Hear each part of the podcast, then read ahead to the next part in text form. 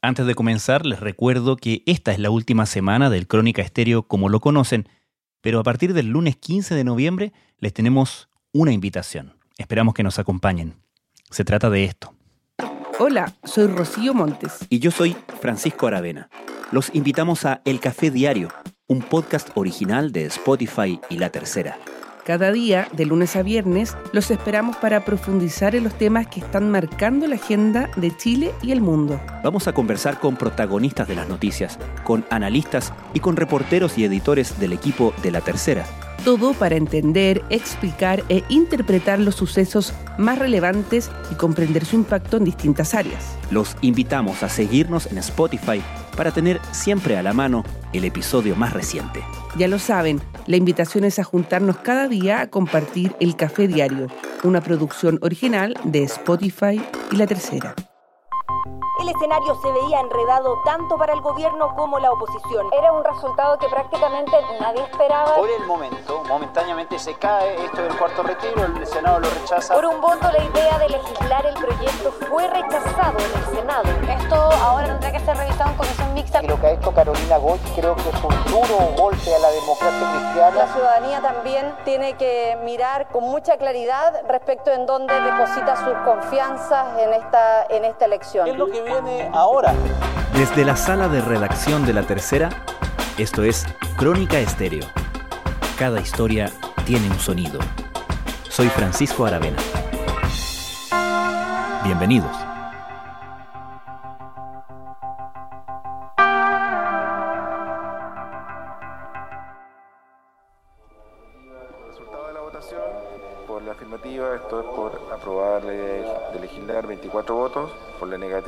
Bueno, 15 finalmente escuchábamos ya finalmente no se alcanza el quórum, 24 votos a favor, tan solo en la sala del Senado se rechaza la idea de legislar, esto está ocurriendo en este momento.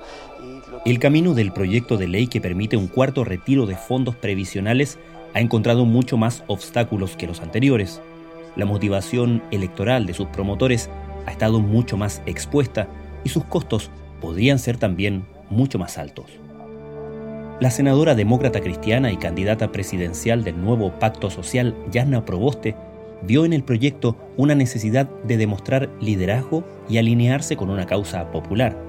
Pero el rechazo de la iniciativa en el Senado el martes pasado dejó claro que la suya fue una apuesta arriesgada, sobre todo considerando el voto en contra de su correligionaria Carolina Goich. Tenemos el derecho a disentir. Para eso mucha gente incluso perdió la vida en democracia. La senadora por Magallanes ya había adelantado en una entrevista con la tercera su voto en contra. Aún así, Proboste redobló su apuesta e insistió sin éxito en intentar persuadirla. No fue lo único que tuvo a su equipo sopesando la dimensión electoral de las votaciones en el Senado. El mismo día, el gobierno logró la aprobación de la extensión del estado de emergencia en la macrozona sur, con votos de C. Además, la acusación constitucional contra el presidente Sebastián Piñera, aprobada en la Cámara Baja, fijó otro evento importante en la votación del Senado programada para el próximo martes, que obligará a Yasna Proboste a calcular gestos y discursos con los ojos puestos en las urnas del 21 de noviembre. ¿Cómo impacta lo sucedido el martes en el Senado a Yasna Proboste como candidata presidencial?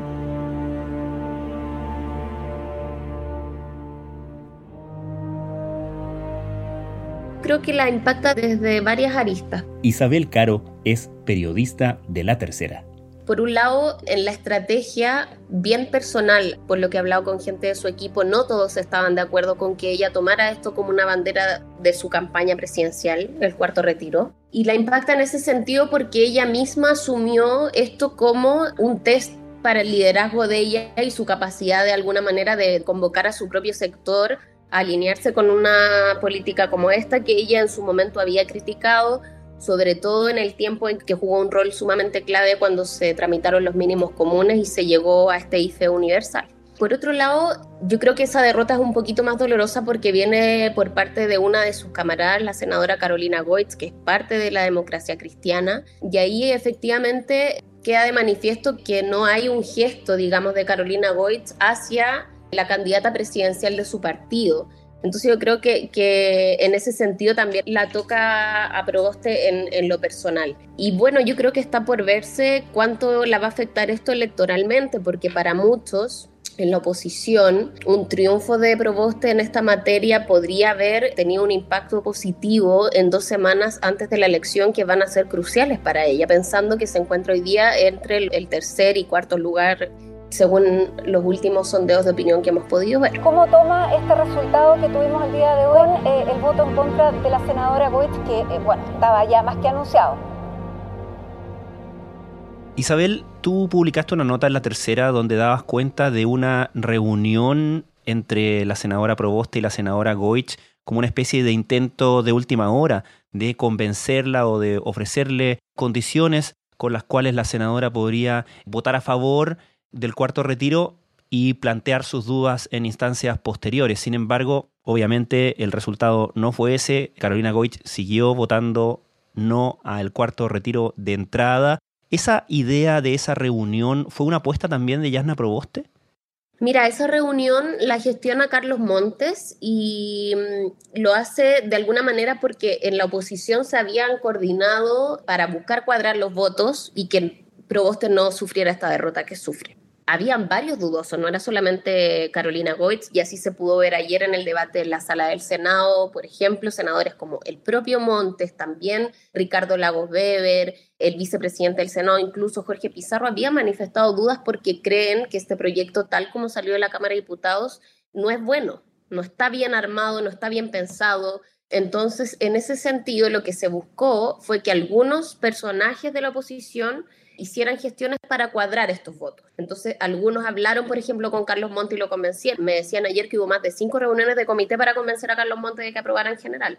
Recordemos además que esta estrategia que se hizo de votar en general antes de la elección y en particular después respondía a la falta de acuerdo que había en la oposición respecto de cómo estaba el proyecto y de que en particular no había acuerdo todavía para el tema de las rentas vitalicias ni para el tema de los impuestos. Entonces estaba sumamente complicado el escenario y en ese sentido, lo que se pide, por ejemplo, a senadores como Álvaro Elizalde es que cuadrara a Carlos Monte. Otros senadores hicieron gestiones sobre Pizarro y también sobre Lagos Weber, y ellos ya estaban cuadrados el lunes en la noche. Sin embargo, la única que todavía estaba resistente hasta poquitos minutos antes de la votación era Carolina. Entonces, lo que hizo ahí Montes, en un último gesto para buscar eh, convencerla, fue decir, ¿sabes qué? Armemos una reunión con la Yasna y con Carola para que ellas puedan conversar y en el fondo lo que se hace ahí es intentar convencerla a ella. Se suma también el senador Letelier porque es parte de la comisión de trabajo y ahí también la negociación y en esa conversación estuvo permeada un poco por esto que ha planteado Carolina Goitz desde hace mucho tiempo,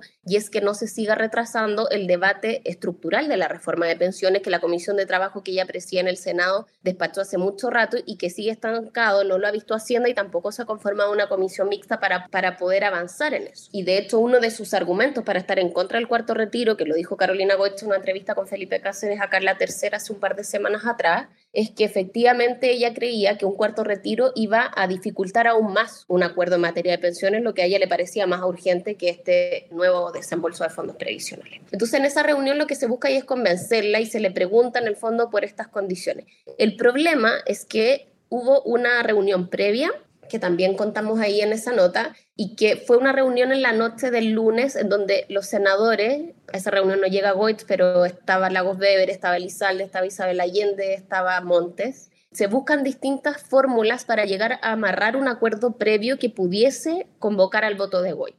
Y lamentablemente ahí no se logra la disposición para firmar un papel cuyo principal objetivo para algunos era establecer un bloqueo institucional para un quinto retiro. Y para eso no estuvieron todos disponibles. Algunos dicen que por factores electorales, otros porque era algo que políticamente no les convenía, porque no aseguraba tampoco el voto de Goit, en fin. Entonces, el argumento que ella da ahí también en la reunión es ese, es como no hay ninguna garantía para que yo hoy día dé este voto de fe, este cheque en blanco al final, pensando en que hay senadores además que van a integrar la comisión mixta que va a revisar el proyecto y que estarían inclinados por aprobar el proyecto tal como venía de la Cámara de Diputados, es decir, sin hacerle ningún tipo de modificación. Entonces ella ahí dice, Yo he sostenido esta postura desde el principio y no me convencen los argumentos ni hay ningún acuerdo amarrado para que yo pueda de alguna manera asumir y justificar además públicamente una postura contraria a último minuto, porque ella ya hace semanas que había fijado su posición. Yo no voy a polemizar con mi candidata, lo que espero es que lo que resta de aquí al 21 ella pueda desplegar su programa. No tengo duda que el programa Yasna Proboste es lejos el más sólido y ojalá pueda ser ese el tema. De alguna manera uno puede pensar que lo que se buscaba con Carolina Goich es que adoptara un poco la argumentación que luego dio sin complejo el senador Pizarro cuando dice que va a respaldar esto por razones políticas y electorales, pero que sus reparos, digamos, al cuarto retiro los va a plantear en las instancias posteriores. Es decir, que la declaración de principios, por así decirlo, de mostrarse como una oposición unida tras su candidata, eh, fuera lo que se salvara, por así decirlo, el día martes, y que luego, si el proyecto se caía por en la discusión, pasaba a ser otro tema, ¿no? Claro, ahí no solo lo dice Pizarro, también lo dijo Montes, también lo dice Lagos Weber, ellos dicen, o sea, si este proyecto no tiene modificaciones, este voto en general a favor a mí no me compromete para el debate en particular. Y todos admitían que de alguna manera la estrategia de dejar para después de la elección la discusión en particular tenía que ver justamente con la falta de acuerdo que había. O sea, si esto se hubiese votado en general y en particular antes de la elección, hubiese sido muy distinto el escenario. Ahora me llama la atención que mm, ayer miércoles la candidata y senadora Yasna Proboste tuvo palabras más bien duras con eh, Carolina Goich cuando dice los votos de la oposición estuvieron mayoritariamente en el cuarto retiro, dice no eran pocos los que habían manifestado dudas, pero fuimos capaces de establecer una mayoría sólida. Tengo talento para eso, dice, pero no me pidan milagro respecto de aquellas personas que tienen agenda propia y no piensan en la comunidad ahí da la impresión de que Yarna Proboste decidió castigar eh, más frontalmente a la senadora Goich, ¿no? Sí. Al principio fue más tibia, sí. Dijo nos faltaron muchos más votos que el de Carolina Goich, apelando también ahí a los votos de la derecha que no estuvieron y que se habían estado para los retiros previos. Pero efectivamente ayer en, el Congreso eh, el ambiente que había era de mucho enojo con Goich y particularmente Jasna Provost estaba molesta por la decisión que toma Goitz pensando en que no pensó, digamos, colectivamente a juicio de ella, o sea, finalmente es su propia camarada, su propia compañera de comité la que le inflige una derrota que pudiese tener costos relevantes pensando en que queda muy poco para la elección presidencial. De hecho, por ejemplo, ayer Carolina Goitz se restó del almuerzo de coordinación permanente que tienen los senadores de la oposición, en donde ahí se aborda este tema y se manifiesta la molestia y la incomodidad que había con Carolina Goitz. Algunos recordaban la frase de que ella siempre ha estado por el camino propio, recordando un poquito lo que pasó en 2017 cuando insistió en una candidatura presidencial de la democracia cristiana y no respaldaron a Alejandro Guillera en primera vuelta. Entonces, eh, claro, por eso yo entiendo así un poco las palabras de la senadora, desde un poquito la herida que te decía, eh, más personal también, en general siempre se ha comentado en el Senado que la relación entre las tres senadoras de la democracia cristiana, Jimena Rincón, Yana Proboste y la Carolina Goetz, nunca ha sido muy buena en general siempre han tenido roce, entonces yo creo que eso es un poquito reflejo de eso. Ayer otros interpretaban que esto había sido una apuesta personal de Carolina Goitz, pensando en que además ella no da la reelección, o sea, ella tenía poco que perder en términos electorales, por ejemplo, a diferencia de otros senadores que, digámoslo, van a la reelección y aprobaron el cuarto retiro solo para dar una señal a su electorado, aunque no estaban convencidos de que era lo mejor para el país. Ahora solo queda esperar por la fecha que comience a sesionar la comisión mixta, que podría definir el futuro de un cuarto retiro que mantiene la atención en el Parlamento.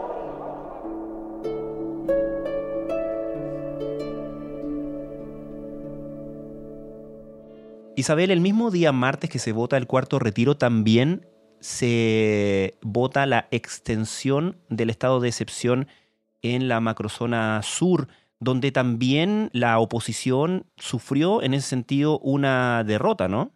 Así es. También fue algo complejo para la candidata presidencial de la centroizquierda. Ella estaba por rechazar una extensión del estado de excepción en la macrozona sur. Se hicieron gestiones también sobre distintos parlamentarios de la centroizquierda y justamente hay votos de su propio comité de nuevo, senador Pizarro y la propia Goich, y ausencias de los senadores Pedro Araya y Loreto Carvajal del PPD terminan por darle un triunfo al gobierno. Entonces, claro, sumado a la derrota del cuarto retiro durante la mañana y luego nuevamente con un triunfo del gobierno en la tarde, pensando en que justamente Yana Proboste, si bien no se había jugado el todo por el todo como sí lo hizo por el cuarto retiro para alinear a los parlamentarios, de todas maneras fue algo que ella resintió y de hecho ayer hablando con algunos senadores decían, o sea, que ella sentía como una traición de Jorge Pizarro, por ejemplo, que él hubiese estado disponible para darle un triunfo al gobierno justamente en un día sumamente difícil para ella. La macrozona de la Araucanía vive una situación crítica. La violencia se ha transformado en una constante y al conflicto entre el Estado y el pueblo mapuche que se arrastra por décadas y siglos, fundada en legítimas demandas, se han sumado la delincuencia, el crimen organizado y el narcotráfico. Digámoslo con claridad, el Estado ha fallado y el gobierno con todas las facultades y capacidades operativas ha fallado reiteradamente, ha sido incapaz de identificar los fenómenos y actuar sobre cada uno de ellos. En cambio, ha simplificado el conflicto de manera artificial. Un día son todos terroristas, otro día son todos delincuentes. Insisten una y otra vez en simplificar. ¿Qué ha logrado hasta ahora? Solo administrar y de mala manera la situación que vive la zona, profundizando el conflicto político legítimo y aumentando la delincuencia, la violencia y el narcotráfico. Ahora, despejado el tema de la votación en general del cuarto retiro, se acerca otra votación que es importante en términos de postura política, que es la revisión de la acusación constitucional contra el presidente Sebastián Piñera en el Senado el próximo martes. ¿Qué definiciones ha tomado en particular Yasna Proboste en función de esta votación? Bueno, este miércoles de hecho ella toma una decisión bien particular, da una señal importante en línea con la acusación constitucional que se aprueba el martes en la Cámara por parte de los diputados de oposición. Ellos logran cuadrar 78 votos recordemos en una jornada además que estuvo llena de performance y de hitos bien especiales. Y hoy día, claro, ella anuncia que va a sumar a sus voceros al diputado Jaime Naranjo del Partido Socialista, quien fue el que lideró por más de 14 horas el alegato, digamos, de la acusación constitucional ante la defensa del presidente Sebastián Piñera del día lunes y hasta la madrugada del martes. Eso fue leído como una señal en la centroizquierda de que la senadora no va a tener muchos complejos en términos de aprobar finalmente la acusación constitucional en contra del mandatario. Esto pese al dilema que pudiese implicar esto para ella, pensando en que ella, recordemos, fue destituida en una acusación constitucional cuando era ministra de Educación. Pero el cálculo que sacan un poco en la oposición es que, por lo mismo, sabiendo que no van a tener los votos para destituir al presidente Piñera, recordemos que se requieren 29, la oposición hoy día tiene 24 sería un poco pedirle lo imposible a Yana Proboste que consiguiera cinco votos en la derecha para destituir en este momento al mandatario. Y por lo mismo lo que se espera es que ella vote a favor para no tener un costo electoral en su sector, pero entendiendo que eso no va a tener ningún efecto político real porque la acusación se va a caer en la Cámara Alta. De todas maneras, saben que esto va a implicar un flanco para ella, sobre todo pensando en que, como nosotros también adelantábamos en una nota de la tercera PM ayer con Felipe Cáceres, el comando de Gabriel Boric está pensando como una estrategia para confrontarla a ella, esta idea de emplazarla, digamos, a, lograr que esta acusación se apruebe, sabiendo que es una tarea bastante difícil, si no imposible. La democracia cristiana eh, en el historial que tiene en este gobierno y en el gobierno anterior ha sido más bien un factor que ha eh, torpedeado los cambios. Y eso es algo de lo que, por supuesto, la candidatura de la democracia cristiana se tiene que hacer cargo. Pero pone esta votación a la senadora Yasna Proboste en una posición incómoda pensando en que su fuerza electoral la tiene que buscar también en el centro en que de alguna manera su perfil de política y parlamentaria más moderada para generar un contraste con la izquierda representada por Gabriel Boric eh, podría verse afectado en una votación como esta? ¿Hacen ese cálculo? Sí, también hacen ese cálculo porque si bien, claro, esto no va a tener un efecto político real, digamos, o sea, esto no, en ningún caso el voto de ella va a hacer que se destituya al presidente Piñera, lo que sí, por ejemplo, sería algo súper difícil de entender para sectores más moderados de la población y el centro político. Yo creo que esa definición también se extiende un poco a la dificultad que ha tenido ella para hacerle gestos a ese mundo. Y eso es una crítica que hay incluso desde el propio comando de la bandera presidencial de la democracia cristiana, porque ahí lo que yo interpreto y lo que he hablado con algunos parlamentarios y gente cercana a ella es que a ella también le ha pesado de alguna manera un poco su línea más progresista. Pensemos que ella siempre ha sido valorada por sectores de la izquierda, tiene muy buenas relaciones en general con el PC, las ha tenido con el Frente Amplio, con el PS, porque ella siempre fue una senadora, una parlamentaria, una figura de la democracia cristiana que estaba más a la izquierda de su propio partido. Entonces, lo que ha ocurrido es que como la izquierda ya está copada, ¿cierto? Lo estuvo por Daniel Jadwe y hoy día lo está por Gabriel Boric. Buscar un triunfo por la izquierda hoy día pareciera tener poco sentido y sobre todo pensando en que queda tan poco tiempo para la elección y por eso hay varios en la centroizquierda, el nuevo pacto social, que han insistido en la necesidad de que Yasna Proboste entregue señales más concretas a ese mundo, a ese mundo que no se siente cómodo con Gabriel Boric ni tampoco con el extremo de, de José Antonio Cas. Y así como planteas que desde el Frente Amplio, desde la campaña de Boric, intentan tensionar la candidatura de Yasna Proboste en función de esta votación de la acusación constitucional, ¿existe alguna estrategia, algún interés por parte del propio oficialismo por tensionarla hacia el otro lado, hacia el centro? Mira, lo que va a hacer el gobierno, pero esto yo creo que tiene más que ver con la figura del propio presidente Piñera más que con la elección presidencial en sí misma, es buscar que hayan desmarques de la oposición, que no se logre un apoyo en bloque al nivel acusatorio. ¿Por qué? Porque en el fondo lo que se interpreta por parte de la moneda es que un apoyo cerrado de la oposición a una acusación constitucional que tiene como objeto destituir al presidente, recordemos por la cuestionada compra-venta de la minera Dominga, finalmente pudiese dar a entender que efectivamente se creía en la culpabilidad del mandatario y que porque no estuvieron los votos de su propio sector no tuvo viabilidad, cuando sabemos que de todas formas hay senadores que no están necesariamente de acuerdo con una destitución del presidente Piñera en este momento, digamos. Entonces ahí el objetivo y el foco del gobierno va a estar en buscar desmarques de sectores más moderados de la oposición en el Senado y también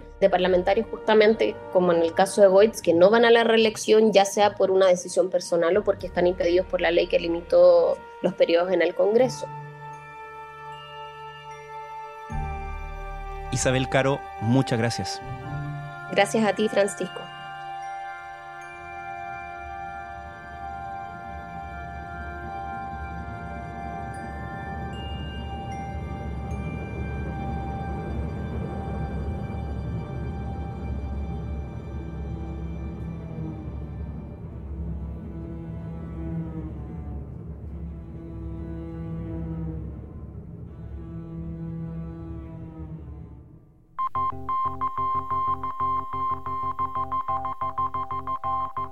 Crónica Estéreo es un podcast de la tercera. La producción es de Rodrigo Álvarez y la edición de quien les habla, Francisco Aravena. La postproducción de audio es de Michel Poblete. Nuestro tema principal es Hawaiian Silky de Sola Rosa, gentileza de Way Up Records. Nos encontramos pronto en una nueva edición de Crónica Estéreo.